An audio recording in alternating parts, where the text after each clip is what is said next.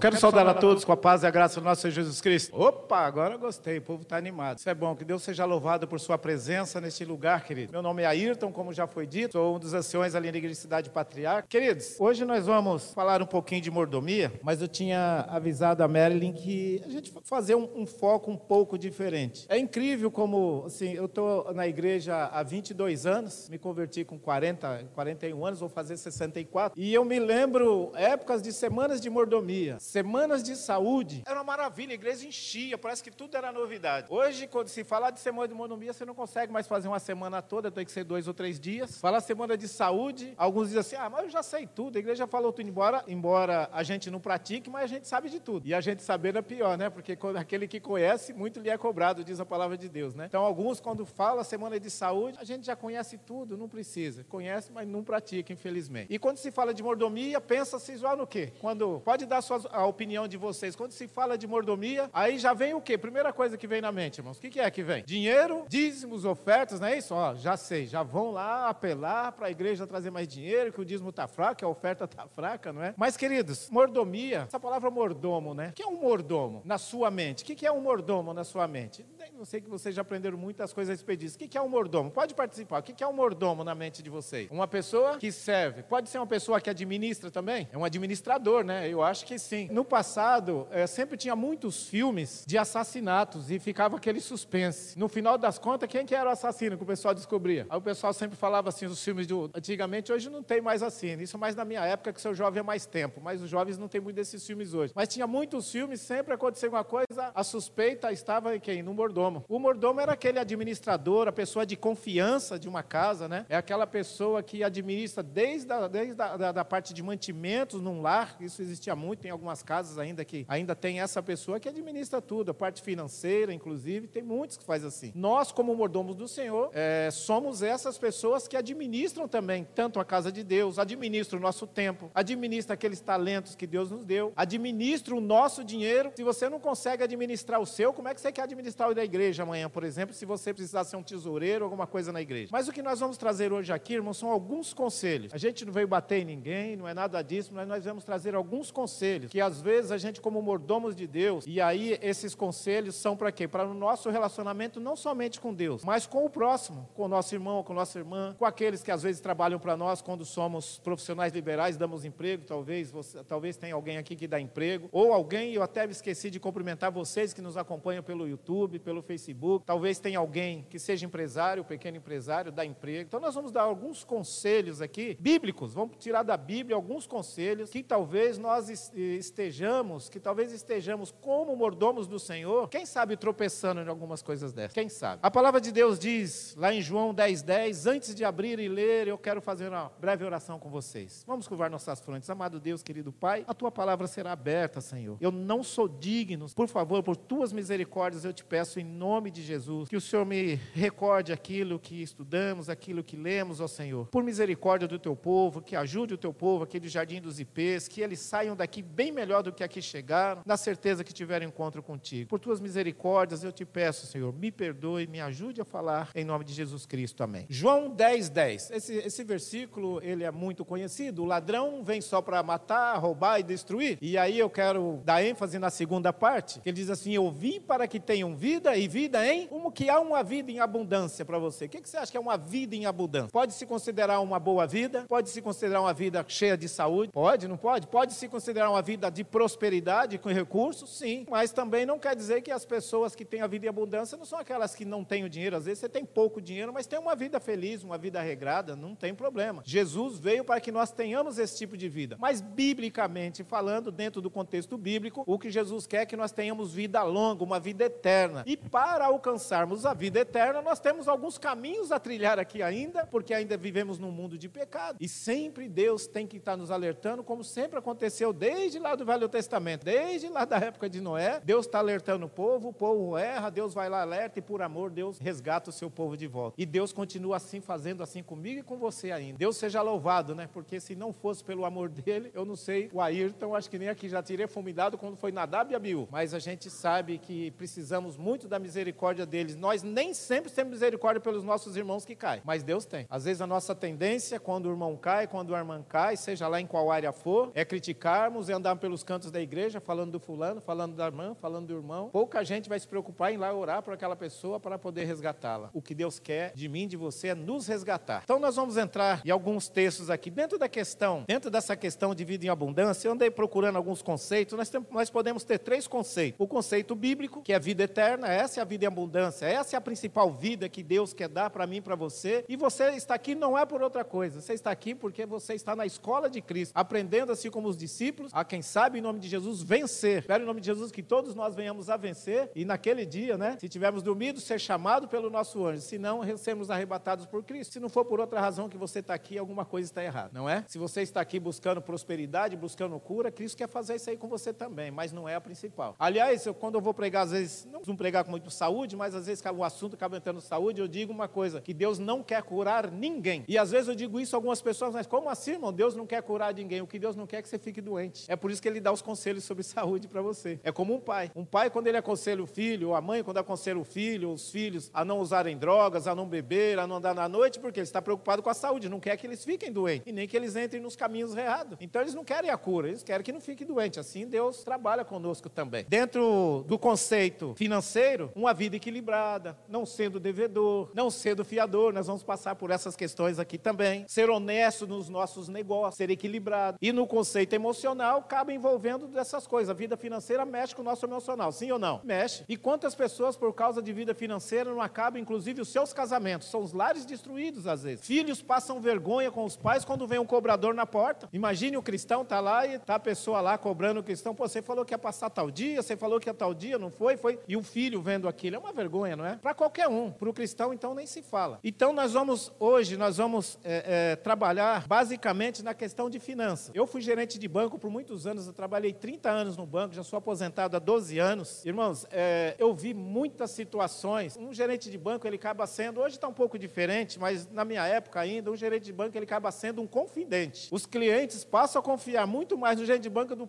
do que propriamente alguém da família, porque você está confiando naquele que está administrando o seu dinheiro. E dizem que a parte dolorida do homem é o dinheiro. Quando mexe com o dinheiro, aí você tem briga, você tem briga em trânsito, você tem morte em trânsito, você tem traição em família, você tem briga de pais com filhos, tudo envolvendo dinheiro, sim ou não? Tem. E eu já vi muitas situações na minha profissão. E a gente aprende com algumas delas. E nós vamos começar a entrar, a primeira parte que eu quero adentrar nas nossas vidas, é justamente, aqui, claro, estamos mordomias, vamos falar só a parte financeira, é justamente na questão de emprestar dinheiro, de tomar dinheiro emprestado, algumas coisas assim. Você sabia que tudo que Cristo teve nessa terra foi emprestado? Você já parou para pensar em quantas coisas Cristo tinha que era emprestado? Já começou no seu nascimento. A manjedoura era dele? Conseguiu um hotel? Não conseguiu, era festa. Pegou uma manjedoura emprestada. Primeiro, primeiro objeto que Cristo usou foi uma manjedoura emprestada. Cristo pregava em barcos que ele não tinha. Em barcos de quem? Emprestado. Os sermões de Cristo ele pregava em barcos emprestados. Cristo entrou em Jerusalém em um jumentinho emprestado, não foi? Cristo fez a Santa Ceia num salão emprestado. Ele não tinha igreja, não tinha salão. Cristo fez a Santa Ceia num salão emprestado. A cruz que Cristo foi sepultada não era para ele, era para Barrabás e espiritualmente para mim e para você. Então a cruz não era dele, também tomou uma cruz emprestada, que seria de Barrabás. E por último, Cristo foi sepultado numa sepultura que não era dele, era de José de Arimateia. Cristo levou vida simples. Paulo disse que nós tendo com que comer, com se vestir, estejamos satisfeitos. É claro que não se resume só a isso, né, irmãos? O que Paulo quer dizer é que é o seguinte, que a gente tem que se contentar com o pouco, não ficar reclamando. Eu estava passeando esses dias, aí encontrei com a gente, estava num passeio de barco, e ali aquele sol brilhando, aquele dia maravilhoso, e eu falei em voz alta, eu falei, Deus seja louvado, glorificado por um dia tão maravilhoso, um sol desse. E comecei a agradecer a Deus pela saúde, pelos recursos financeiros de poder estar fazendo um passeio com a minha esposa ali. Aí tinha um casal na frente que eu nem conhecia, e ali você acaba pegando amizade, né? Fica tudo junto. E aí aquele rapaz falou assim para mim, falou, olha, sabe um dia que eu vi de um amigo, você percebe que aquele rapaz não tinha nada a ver de igreja, não era cristão, não frequentava a igreja, o jeito, conversas e tal, as coisas assim. Aí ele falou, sabe que eu vi uma vez de um rapaz que a, a melhor maneira da gente agradecer não é falar só obrigado, é você não viver reclamando. Tá cheio de gente que está sempre, sempre falando obrigado para Deus, mas está sempre reclamando da situação. Então, sinceramente, você não está totalmente grato a Deus. Uma pessoa grata não anda reclamando, anda? Uma pessoa grata, ela é grata, até na adversidade, na dificuldade, mas você está falando obrigado a Deus, daqui a pouco você está reclamando, então você não está feliz, você não está verdadeiramente grato a Deus. E uma das coisas dentro da questão financeira que nos mostra, que mostra-nos que somos gratos a Deus é a fidelidade a Ele. Mas a fidelidade e o amor ao próximo também mostra que somos gratos a Deus. Porque se não for pelo Espírito Santo, irmãos, nós não somos gratos. Gratos. Nossa natureza é ruim, nossa natureza é de reclamar, nossa natureza é de xingar, é de maltratar o outro que nos maltrata, é, da, é, é olho por olho, dente por dente, é se desviar daquela pessoa que não gosta de você ou que teve algum atrito na igreja. Essa é a nossa natureza. Dentro desse, desse contexto de empréstimo, eu comentei aqui a respeito da jumentinha de Jesus, né? Será que Jesus ia devolver aquela jumenta? Jesus pegou emprestado, não se esquece. Marcos 11, Marcos 11 diz aqui: Quando se aproximaram de Jerusalém, Betvagé e Betânia, junto ao Monte das Oliveiras, enviou Jesus dois dos seus discípulos e disse-lhes: Ide à aldeia que está aí adiante de vós, e logo ao entrar achareis preso um jumentinho, o qual ainda ninguém montou. Solte esse jumento, desprendei e trazei. E se alguém perguntar por que fazer isso, responderei: O Senhor precisa dele. E logo que vai fazer o quê? O Senhor vai fazer logo o quê? Vai mandar de volta, vai devolver. Né? Veja Cris dando exemplo. Peguei emprestado e eu preciso devolver. Salmo 37, 21 diz assim: O ímpio, olha, irmão, é, é sério, isso aqui é pesado. O ímpio toma emprestado e não e não paga. Em outras palavras, o servo do Senhor que toma dinheiro emprestado, faça planos de pagar. É verdade que às vezes você toma o dinheiro emprestado por uma situação difícil, esperando receber um outro e de repente esse outro não vem? É. E aí, como é que você faz? Eu passei por uma experiência recentemente, faz dois anos, um amigo passou uma situação muito difícil, era um amigo é, de ciclismo, eu pratico ciclismo e a gente viaja pelas estradas de ciclismo e a gente faz alguns amigos. Essa pessoa é um rapaz que eu gosto dele demais, tinha uma consideração muito grande. Ele passou uma situação difícil, de um dinheiro emprestado, eu não tinha o dinheiro, sim, e era um, para liberar uma perua escolar dele, um problema lá, eu sei que foi em torno de uns 3 mil reais. Aí no dia ele falou, mas o pessoal lá, o despachante, aceita o cartão, tudo, parcelou em 12 vezes. Ele conseguiu me pagar a primeira, depois não me pagou mais nenhuma. Isso faz dois anos, logo começou a pandemia. Eu fiquei muito chateado, não pelo dinheiro, porque eu tinha uma consideração com aquele rapaz, tinha não, tenho, né, porque ao final da história ainda não chegou. Mas eu fiquei muito chateado, foi o seguinte, dizem por aí, quando você empresta o dinheiro, você perde o dinheiro e o amigo. Já ouviu falar isso aí? Naquele momento eu falei, puxa, eu perdi o dinheiro e vou perder o amigo também. Eu fiquei mais sentido pela amizade, porque eu tentava falar com ele, ele não falava comigo, ele não retornava. Já estava no prejuízo, tá tudo bem, mas eu sentia a perda desse amigo. Aí na semana, a semana retrasada, ele me ligou. Eu já tinha até, ele me ligou pedindo mil perdões, pedindo desculpas e tudo. Aí eu falei, puxa, fulano, não, eu não fiquei chateado com você por causa do dinheiro. Eu sei que você ficou em situação difícil, mas você não falar mais comigo como se eu fosse seu inimigo. Eu era seu amigo, eu queria continuar te ajudando, dando uma palavra que Deus era capaz de tirar do buraco, qualquer coisa assim. Ele falou, Ayrton, você me perdoa, eu não tinha coragem de ligar para você. Minha namorada pedia para eu ligar para você, para te dar uma satisfação, mas eu não tinha coragem. Irmãos, você vê que, que, que, que situação, como é difícil, você dever alguma coisa para alguém e depois você não conseguir pagar. Ele falou, cheguei no fundo do poço. Ele falou, mas agora Deus me tirou desse fundo de poço, eu estou em condições, vou lá. Ele me pagou tudo, irmão. Devolveu, foi na minha casa, falou, quero te dar um abraço, você é meu amigo, você me socorreu, eu não podia fazer isso com você. E eu pedi perdão a, a ele, pedi perdão a ele também, por ter feito mau juízo, que eu fiz esse mau juízo. Eu falei, você me abandonou como amigo, você podia ter falado comigo. Isso me deixou triste também. Questão financeira é complicado, irmão. Vocês sabiam que Deus fez um milagre por causa de um objeto emprestado? Vocês lembram isso na Bíblia? Um objeto emprestado, qual foi, irmão? O machado de Eliseu. Essa história está lá em 2 Reis. Não vou entrar lá, que você já conhece a história. 2 Reis 6, 5. Diz lá que os homens pegaram as ferramentas, cortando umas árvores, não é? Para fazer,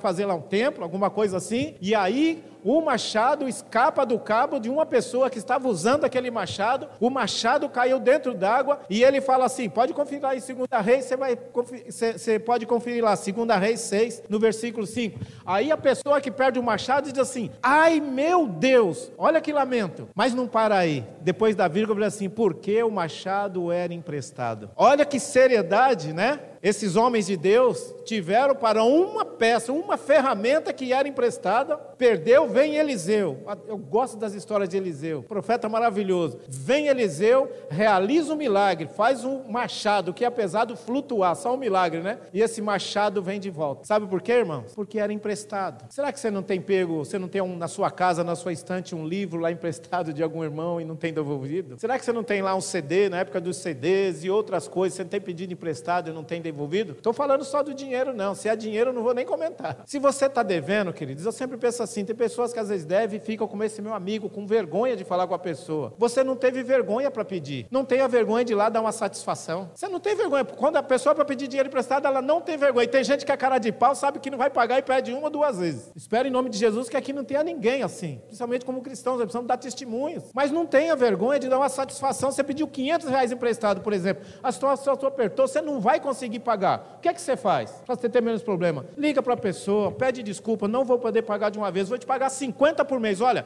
eu tenho certeza que essa pessoa vai levar em consideração, ela vai receber e você não vai ficar mal com ela. Mas demonstre interesse em acertar aquilo que você deve. Uma outra situação que às vezes algum de nós pode cair e é difícil. Irmão. Provérbios, nós vamos trabalhar bastante no livro de Provérbios. Provérbios 6, de 1 a 5. Olha aqui. Filho meu, se ficaste por fiador do teu companheiro e te empenhaste ao estranho, estás enredando com o que dizem os teus lábios, estás preso com as palavras da tua boca. Agora, pois, faze isto, filho meu, livra-te, pois caíste nas mãos do teu companheiro. Tem mais sobre a questão de ser fiador. Provérbios 11, versículo 15. Olha aqui. Provérbios 11, versículo 15. Quem fica por fiador de outra pessoa sofrerá males, mas o que foge de ser o estará o quê? Seguro. Quem foge de ser fiador, tá ali, ó. Quem, quem sofrerá mas aquele que fica por fiador do estranho, temos que tomar cuidado. É um conselho bíblico ou não é, irmão? É um conselho bíblico. Vamos lá, Provérbios 17, 18. Provérbios 17, versículo 18. O homem, olha, está dizendo que, olha aqui, o homem falto de entendimento compromete-se ficando por fiador do seu próximo. Quer dizer, ó,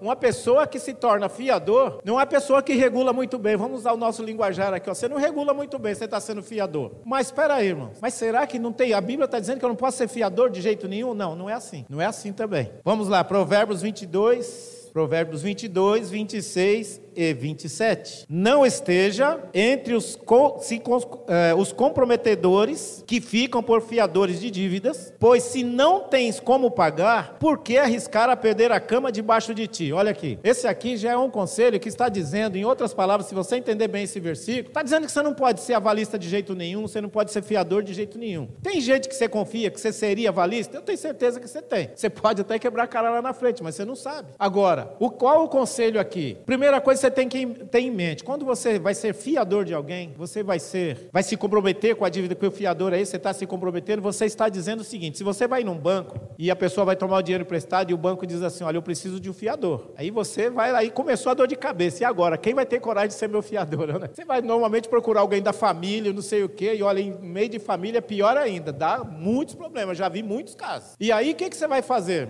Você tem que ter em mente uma coisa: se você decidiu ser fiador, você aceitou, aceitou. Então você tem que ter em mente o seguinte: primeiro, eu sendo fiador, eu estou dizendo o seguinte para a instituição financeira: você é fiador da Marilyn. Desculpa, estou usando você porque chamou aqui, né? É, eu vou ser fiador da Marilyn. Eu tenho certeza de uma coisa: que eu estou dizendo para o banco, se a Marilyn não pagar, quem vai pagar sou eu. É isso que você está dizendo, não é uma outra coisa. E é isso que o banco espera de você mesmo. Por isso que ele pediu o fiador. Se a Marilyn não pagar, é você que vai pagar. Agora, uma outra coisa: o conselho aqui está dizendo o seguinte: ó, o conselho aqui está dizendo o seguinte, foi tirado daqui, né? 22, 26, 27. Olha, pois se não tem como pagar, por que você vai arriscar perder a cama? E se perder a cama, você pode pensar em duas maneiras. Perder a cama literalmente, você vai ter que vender sua cama para pagar a dívida do outro, ou perder seu sono, né? Você vai perder seu sono literalmente. Então é o seguinte, irmãos, o conselho de Deus é o seguinte: se você não tem como pagar aquela dívida, por favor, não seja fiador. Senão você vai arriscar seu pescoço. Pode ser que dê certo, pode ser. Mas o conselho não é a mesma coisa do jugo desigual. Quantas pessoas casam jugo desigual e dá certo? Mas é a minoria que dá. A maioria tem problema. É, com certeza. Está entendendo? Então não é que você não pode de jeito nenhum. Cuidado. Você segue os conselhos anteriores. É complicado, é falta de entendimento, é tudo isso aí. Mas se você tem como pagar, eu já fui fiador porque eu tinha certeza, eu tive que pagar. Tudo bem, já aconteceu. Mas você já está preparado para isso. Aí é, é sabedoria. Não, você tem um limite de cheque especial num banco, pelo amor de Deus, não é seu aquele dinheiro. Você tem limite de cartão no banco, não é seu aquele dinheiro. A pessoa não pode dizer para você, e às vezes você aceita: olha, você tem, eu sei que você tem seu cartão lá no banco X e você tem 10 mil de limite lá. Presta lá 3 mil reais para mim, eu te pago o mês que vem. Irmão, sabe qual o juro mais alto do mercado? O juro mais alto para pagar de mercado é o juro de cartão. Você ficar devendo mil reais para um cartão, no se você não pagar nada no final do ano, você está devendo 10 vezes mais. É mais de 13% de juros ao mês. O juro é enorme, ao mês. Hoje as taxas de juros subiram, está tá 11,5% ao ano. Você paga 13 ao mês para o cartão. É uma insanidade você usar o cartão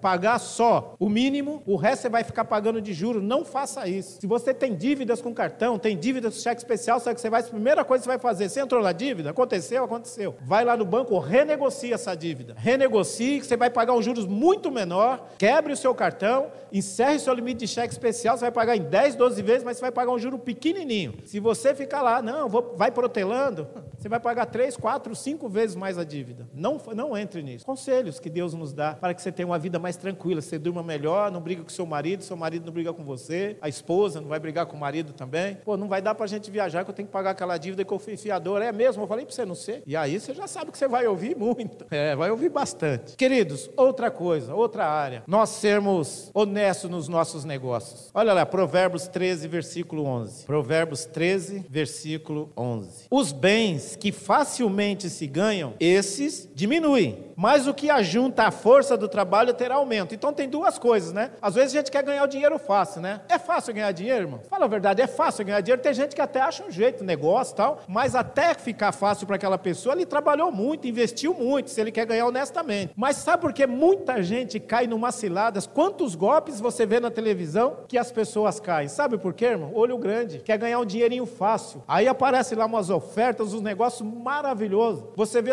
as, questões, se você assistir a de vez em quando, que tem mostrado dos golpes que o pessoal dá com as criptomoedas, com essas é, é, pirâmides. Se você sabe que um juro, um juro no banco está hoje, que está tá 11,5 ao ano, 11,5 é a taxa do CDI. CDI o que, que é? Certificado de Depósito Bancário é a taxa, é, a, é, é, o preço, é o custo do dinheiro. Aí o pessoal, aí você vai ganhar média de 0,80, 0,90 ao mês. Esse é, um, esse é uma aplicação bem aplicada se você ganhar 100% de CDI, por exemplo. Aí você vê uma oferta lá que estão te oferecendo, você tem aí dinheiro na poupança, você está perdendo dinheiro, você está ficando doido. Às vezes está mesmo, você pode fazer outra aplicação, mas não a que essa pessoa está oferecendo. Ele oferece lá 2% ao mês, você sai de 0,80 para ganhar 2%. Maravilhoso, né? Que milagre ele vai fazer para ganhar 2% e te pagar? Mas a sua ganância faz com que você entre nessa fria, além de não ganhar o percentual que você pensou, você perde o seu dinheiro. É o olho grande. O olho grande existe nas igrejas também, irmãos. As igrejas de prosperidade e cura, sabe por que ela enche? Por causa de olho grande. As pessoas querem prosperidade, dá um carro para ganhar dois, o nego vai lá buscar. Quebra a cara, depois diz. Aí o pastor fala que ele não teve fé e ele fala que o pastor enganou ele. Ficou a briga, né? Não, você não ganhou porque você não teve fé. Não, você me enganou. Enganou não, seu olho grande. A gente não assume os nossos erros. A verdade é essa. A ganância é terrível. Irmãos, eu sempre ganhei mais dinheiro quando eu faço as coisas mais conservadoras. Toda vez que eu mexi com bolsas, eu conheço de bolsas, uma série de coisas. Toda vez que eu perdi mais dinheiro do que eu ganhei, sabia? Sabe por quê? Para eu aprender a confiar em Deus. A Bíblia diz assim: que uns confiam em carros e cavalos, outros confiam no Senhor. Nós precisamos confiar no Senhor. O Senhor é capaz de multiplicar o dinheiro com juros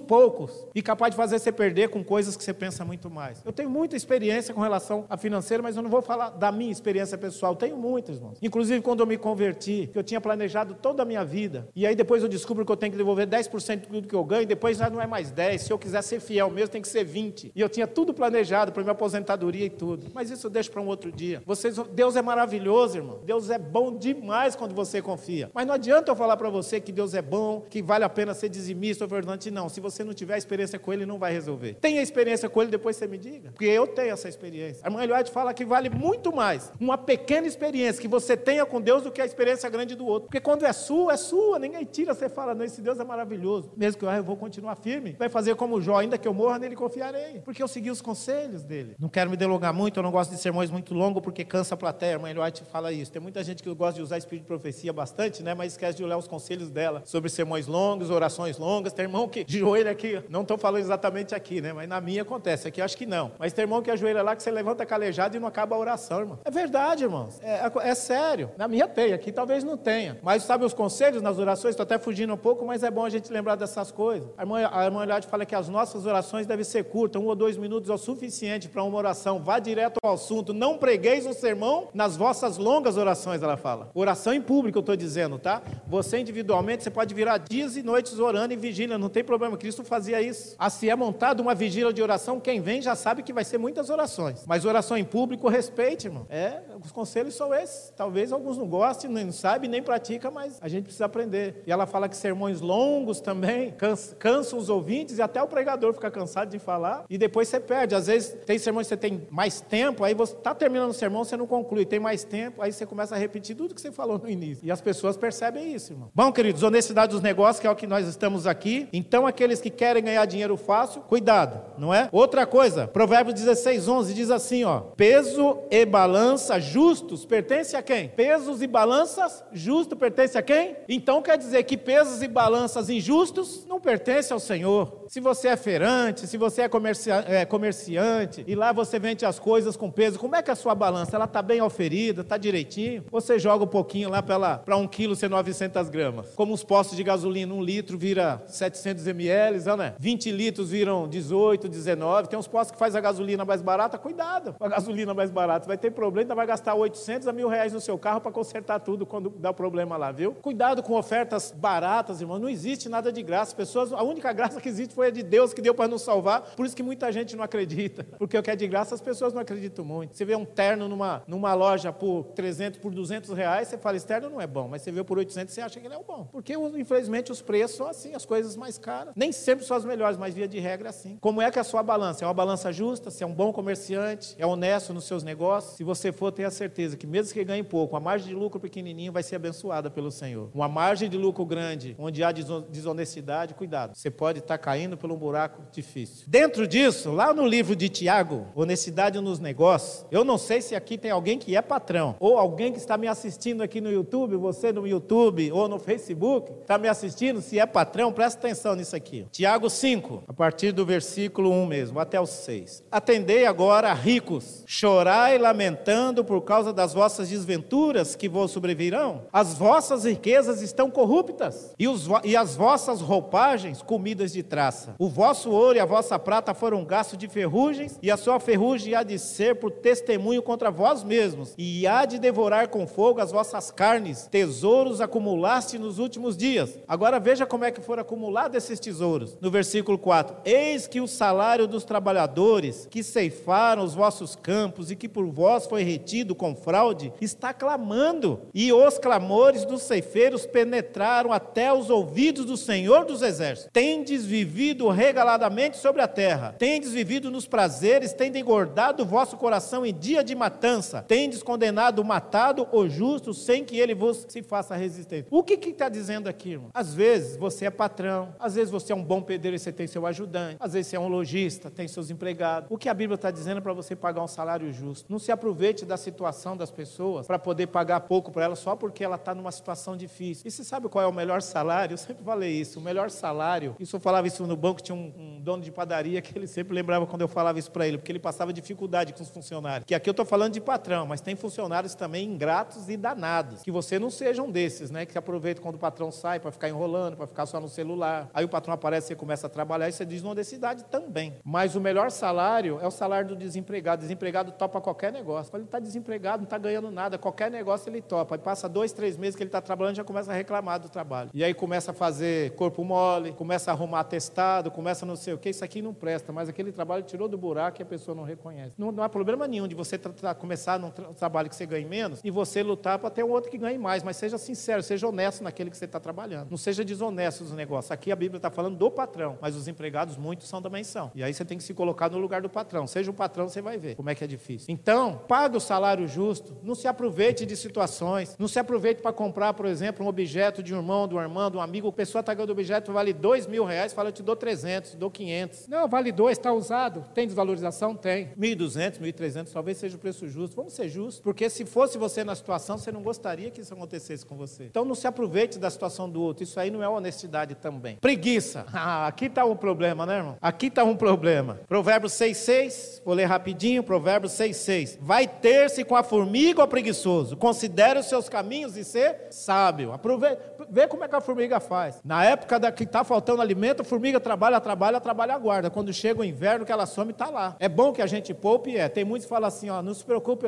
Jesus disse para nos se preocupar com as outras coisas, com o dia de amanhã, só o reino de Deus, a justiça, todas as coisas serão acrescentadas. Então não preciso juntar nada, é assim. Irmãos, a Bíblia nós precisamos entender a Bíblia. É texto sobre texto, regra sobre regra, um pouquinho aqui, um pouquinho ali. Quem acredita desse jeito está indo contra o próprio Cristo, porque Cristo, quando fez o milagre dos pães e dos peixes, o que, que aconteceu com, o que sobrou? O que foi que aconteceu? Jogou fora? O que, que aconteceu com o que sobrou dos pães e dos peixes? Guardou. E deu aonde? Quantos cestos, irmão? Doze cestos. Cristo não podia fazer o milagre de novo? Sim ou não? Por que, que ele não mandou jogar fora? Sabe o que a mãe White diz no livro Beneficência Social? Que Cristo deu uma aula de economia ali. Quando você estiver com bom salário, estiver ganhando dinheirinho, Sempre pense em reservar alguma coisa que pode ser que venha um momento de uma situação difícil e você não ser pego de surpresa. Quem só pensa no dia de hoje, gasta tudo que, que ganha, vai gastando, é, uma hora vai ser pego de surpresa. O conselho é esse. Faça como Cristo fez lá. Sobrou, guarde um pouquinho. Às vezes não sobra, não é? Aí não tem jeito. Deus sabe, Ele vai te providenciar de outra maneira. Porque Ele sabe que não está sobrando por outras circunstâncias. Mas se você está gastando com coisas desnecessárias, você vai ter problema. Ok? E aqui tem vários provérbios que falam de preguiçoso, mas o Provérbios 13 e 4, depois você pode procurar na referência, eu não vou ler todos. Provérbios 13 e 4 diz assim: O preguiçoso deseja e nada tem, mas a alma dos, dos diligentes se farta. Aqueles que trabalham direitinho, que procuram, que planejam. Planejamento não é pecado, planejamento é o certo que você tem que fazer. O próprio Cristo falou isso. Ó. Quem de vocês, quando vai construir um prédio, você não planeja antes? Não é isso que Cristo falou? Não planeja antes para não parar a obra no meio, depois as pessoas ficarem lá tirando onda de você. Cristo falou isso aí. Planeje, para que você não passe vergonha, não é? Não passe vergonha. Provérbios 26, Provérbios 26, de 13 a 16. Diz o preguiçoso: Olha, um leão está no caminho, um leão está nas ruas. Com a, aí diz aqui: Como a porta se revolve nos seus gonzos, assim o preguiçoso no seu leito. O que quer dizer isso? É, é, é que aqui a, língua tá, a Bíblia está numa linguagem um pouquinho diferente, mas quer dizer assim: Como a porta se revolve nos seus gonzos. É como a porta que vai e volta na sua própria dobradiça. O que, que acontece com a porta que fica é, sai do lugar? Abre e fecha, abre e fecha e não sai do lugar. Assim é o preguiçoso. E o preguiçoso ainda arruma desculpa. Tem um leão solto na rua. Quer dizer, se arruma desculpa, hoje está chovendo, não dá para procurar trabalho, não. Ah, amanhã está frio, a condução está cara, não dá, não tem dinheiro para condução. Tem gente que se encosta, irmão. A gente tem que ficar atento a respeito disso. E olha, na igreja aparece muitas pessoas que gostam de se encostar nas costas dos outros, encostar na asa e não quer trabalhar, não quer procurar o seu negócio. Tem um texto que está no livro é, Primeiros Escritos, página 95. Vou ler só, uma, só, só esse trechinho, você já vai entender com relação a pessoas que ociosas, pessoas que não querem trabalhar, ficam na ociosidade, mesmo na igreja, viu, irmão? Chega na época de procurar líderes, não acha ninguém. Para criticar, tá cheio, mas para trabalhar é difícil, né? A irmã Eliade fala que ociosidade é pecado, hein? Ficar, de, ficar à toa, para lá e para cá, é pecado. E atrofia, você não andava a atrofiar os nervos, osso, cérebro, cuidado. Vai ficar doente ainda. Olha aqui, irmãos, ó. É um pecado sustentar e favorecer a indolência dos que podem trabalhar. Alguns têm sido zelosos em assistir a todas as reuniões, não para glorificar a Deus, mas por causa do pão e do peixe. O que acontece? Quantas vezes a gente até tinha comentado, e lá na Patriarca acontece isso também. Quantas pessoas vão lá só por causa da cesta básica? Não tem nada, problema nenhum de buscar alimento, a igreja está aí para ajudar. Irmãos, mas se você está vindo, eu não sei se tem alguém aqui, não conheço ninguém. Se tiver alguém aqui que está vindo nessa igreja só buscar a cesta básica, você está vindo aqui pelo motivo errado. Você não adianta nada, você vai encher sua barriga hoje, amanhã você está com fome de novo. Mas a hora que você resolver matar sua fome de Jesus Cristo, você não vai se contentar só com a cesta básica, vai se contentar com ela, com o estudo da palavra de Deus, com o batismo, entregar a sua vida a Jesus Cristo. É isso que vai te manter. Sabe, Cristo um dia é chamada da crise da Galiléia. Cristo um dia estava todo mundo seguindo por causa dos milagres que ele fazia. E ele falou assim: ó, vocês estão me seguindo por causa dos milagres que eu estou fazendo. Mas eu sou o pão da vida. Eu não quero dar pão para vocês. Eu sou o pão da vida. Eu sou a água da vida. Sabe o que aconteceu? Os discípulos, a maioria foi tudo embora. Vocês se lembram disso? Está lá em João 6. A maioria foi embora. Vocês não querem ir embora também? Aí Pedro, não por ele, mas pelo Espírito Santo, falou: para onde nós vamos se só tu tem a palavra da vida eterna? Irmão, se está vindo na igreja só buscar a cesta, cesta básica, está errado. Venha buscar porque só Deus tem a palavra e a vida eterna. Muitos comeram, beberam, outros ressuscitaram, mas morreram todos de novo, irmão. Tiveram fome matada, leprosos foram curados, mas morreram de novo. Salvos, só um pelo que está lá, dos dez. Busque a Jesus porque Ele quer te salvar. Quer te alimentar? Quer. Quer ajudar a pagar as suas dívidas? Quer. Quer te dar saúde? Quer. Mas principalmente salvar. Você pode perder tudo isso, mas se não perder a vida eterna, você ganhou tudo. 1 Timóteo diz lá: os que querem ficar ricos caem em tentação. Aprenda a ganhar dinheiro um pouquinho de cada dia. Depois a riqueza, ou a prosperidade, ou a satisfação, ela vai vir naturalmente. Tem gente que vai morrer trabalhando, eu trabalhei com muita gente assim, irmão. Morreu trabalhando, não usufruiu de nada, deixou para os filhos brigarem. Eu, uma vez, eu fui a um fórum para ser testemunha. Não sei se alguém já passou por isso. Eu nunca imaginava passar. Eu fui num fórum para ser testemunha de dois irmãos. Eu era testemunha de um e de outro. Você já viu uma coisa dessa? O juiz me chamar para defender os dois. Como é que eu ia defender os dois? Normalmente o juiz chama para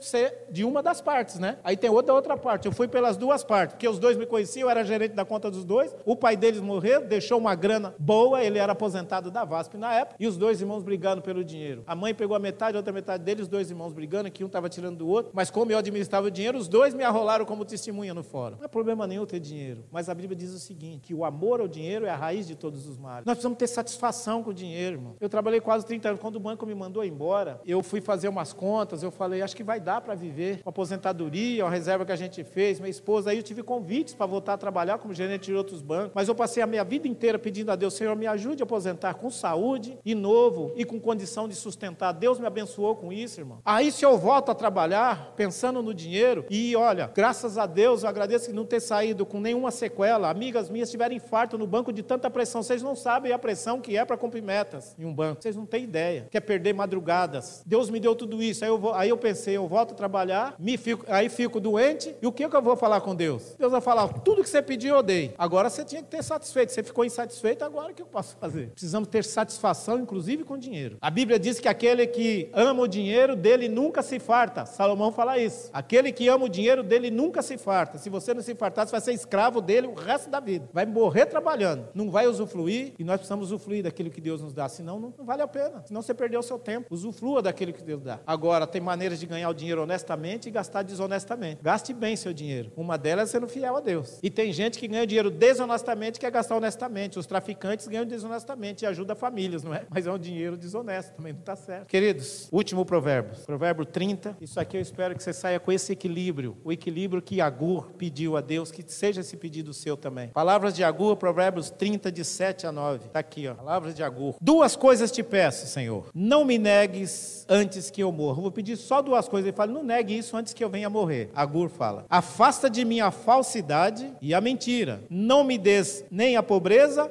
nem a riqueza. Dá-me o pão que é necessário, ele fala. Para não suceder que eu estando farto te negue e diga: Quem é o Senhor? Ou que estando empobrecido venha furtar e profane o teu nome. Olha o que o Agur pede aqui, não é palavras de equilíbrio? Olha, não quero riqueza nem pobreza, Senhor, porque se eu ficar rico pode ser que eu me afaste do Senhor. Olha o reconhecimento de humildade que ele sabe que o dinheiro pode nos afastar de Deus. E como pode? É muito difícil uma pessoa se converter se ela está bem financeiramente. Posso dar esse testemunho a vocês também, como foi minha conversão. Eu não precisava de nada disso, mas eu precisava de um Jesus Cristo. Quem sabe numa outra ocasião a gente pode dar esse testemunho também. E Agur peça aqui, ele fala: Eu não quero a riqueza para não me afastar, mas é a pobreza para que eu também não venha duvidar do Senhor. Me dê o necessário para viver. Tenha isso em mente, queridos, dentro de tudo que você ouviu nessa noite. Se você esquecer de tudo, lembre dessas palavras de Agur, que essas palavras sejam as minhas e as suas palavras. E por último eu digo: reconhecer seu erro, se você tem errado ou em algumas coisas dessa, reconhecer seu erro é metade do caminho. A outra metade é parar de errar. Eu gostei dessa frase, eu vi esses dias. O Senhor Jesus está voltando. Eu creio que nós temos bem, mais, bem menos tempo pela frente do que já tivemos para trás nesse mundo. As coisas que estão acontecendo aí estão evidenciando a volta de Jesus Cristo. A lei dominical está pertinho, irmão. E a gente sempre fala da sacudidura. Será que nós estamos preparados? Talvez a gente não está preparado para essas coisas simples aqui. Será que vamos estar preparados realmente quando chegar a hora de separar o joio do trigo, que Jesus é que vai separar, não somos nós? As coisas que estão acontecendo dentro da igreja pode ser um sinal. A igreja está sendo sacudida, irmão. Vão ficar poucos. A maioria está aceitando um monte de coisas erradas que está acontecendo dentro da nossa igreja. Estou dizendo para você sair daqui não, mas que permaneça firme em nome de Jesus Cristo. Que o Senhor Jesus abençoe a você, sua vida, meus jovens. Jovens têm sofrido tanto com tantas ofertas. Que Deus tenha misericórdia de vocês, abençoe vocês, continue servindo o Senhor, porque vale a pena servir o Senhor. Deus é bom, em nome de Jesus Cristo. Amém. Amém. Deus seja louvado. Nos coloquemos em pé em nome de Jesus. Obrigado, irmã. Que Deus seja louvado. Querido Deus e amado Pai, como acabamos de ouvir, Senhor, às vezes é preciso uma montanha, às vezes a gente passar dificuldades, ou mesmo um deserto, Deus. Talvez tem alguns servos teus aqui que estão passando pelo deserto, seja da dívidas, talvez problema no lar. Ó oh, Deus Pai, tenha misericórdia do teu povo de Jardim IP. Tenha misericórdia das famílias dessa igreja. Abençoa esse irmão, essa irmã, esse amigo visitante, Senhor, que talvez ainda não se decidiu entregar a vida ao Senhor. Talvez a sua motivação esteja errada, mas a nossa motivação é simplesmente pela misericórdia, pelo sangue de Cristo que aqui estamos. Abençoa o teu povo, abençoa o pastor Aguinaldo, a irmã Adriana, seus filhos. Deus Pai, ajuda-nos a ser fiéis ao Senhor, nos perdoa naquilo que temos falhado. Dá-nos a tua paz, Senhor Deus. Dá-nos vida, saúde, a prosperidade que vem das tuas mãos. Em nome de Jesus Cristo. Amém, Senhor. E amém.